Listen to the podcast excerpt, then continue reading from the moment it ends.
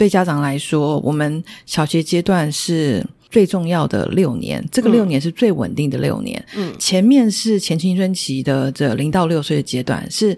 在发展的阶段，它其实也不是很稳定的状态。那后面的青春期更也是荷尔蒙发展，然后他要长高长壮，然后他开始有更多更多的想法出来的这个阶段。所以在这两个比较呃混乱的阶段里面，嗯那六到十二岁小学阶段是最稳定的六年。嗯，所以我们真的很觉得，把这稳定的六年，我们给孩子，我们觉得孩子应该要有的，除了课业的知识之外，一些品格、一些好的习惯，我们要在这个阶段把它建立起来。所以这个部分是我们觉得，除了帮孩子预备所谓的一些知识的能力基础之外，